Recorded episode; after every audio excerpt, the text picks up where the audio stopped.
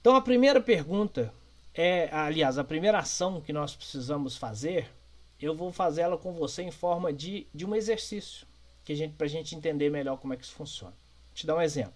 Se você tiver aí na sua mão uma caneta, um lápis, uma borracha, algum elemento que você possa jogar no chão, pega aí. Se você não tiver, faça esse exercício mental. Vamos fazer um exercício mental aqui. Você com a caneta na mão agora, eu quero que você jogue essa caneta onde você estiver. Joga essa caneta aí no chão, na mesa, onde você quiser. Joga essa caneta. Se você não tem essa caneta, faça esse exercício mental. Imagina você jogando essa caneta. Ok? Agora eu quero que você faça de novo. Pega essa caneta de novo, seja ela física ou mental, e jogue novamente. Mas dessa vez quero que você jogue melhor. Quero que você jogue melhor. Afinal de contas, quando a gente faz pela segunda vez, nós temos que fazer melhor do que da primeira vez. Joga melhor, vai lá. Jogou? Vamos fazer de novo? Pega essa caneta no chão ou mentalmente e joga de novo, mas agora eu preciso que você jogue melhor ainda. Afinal de contas, tudo aquilo que nós fazemos pela terceira vez tende-se a ser melhor do que da primeira e da segunda vez. Então vai lá, joga essa caneta de novo, mas melhor agora. Veja que interessante. Talvez você nem tenha feito o exercício da segunda vez ou da terceira vez, mas talvez a gente fique em dúvida: o que, é jogar melhor e jogar onde? Por que jogar essa caneta? É, que estranho, estou aqui num, num vídeo vendo uma live, o cara manda eu jogar uma caneta no chão. Para quê? Por quê? Onde eu vou chegar com isso? E talvez esteja fazendo esse exercício mentalmente e a pergunta é: para quê? Por quê? Onde eu vou chegar com isso? E o que é melhorar? Como assim melhorar? É jogar mais longe? É jogar mais perto? É jogar de uma forma diferente?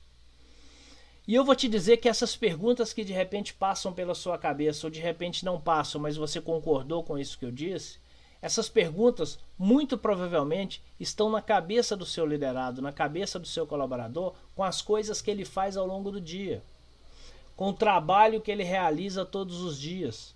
Talvez ele esteja pensando, mas para que fazer isso? Por que fazer dessa forma? Ele me pediu para melhorar, como melhorar isso? Ou de repente ele não pediu, mas eu até queria, mas como melhorar isso? Se a sua equipe, se o seu colaborador não sabe os motivos pelos quais ele deve fazer aquilo que ele está fazendo, é impossível melhorar.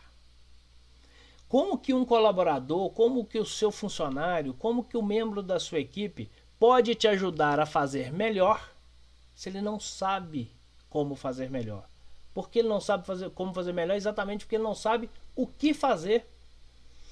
Quando as pessoas não sabem o que elas têm para fazer, dificilmente elas conseguem se engajar, dificilmente elas conseguem se motivar com aquilo que elas fazem. Pior ainda, como elas não, quando elas não sabem para que, que elas estão fazendo o que elas estão fazendo, elas se perdem ao longo do tempo. Quer dizer, qual o objetivo que eu vou ter com isso? Eu vou fazer isso para quê? Eu vou fazer isso para chegar aonde? Eu vou fazer isso para concluir o quê?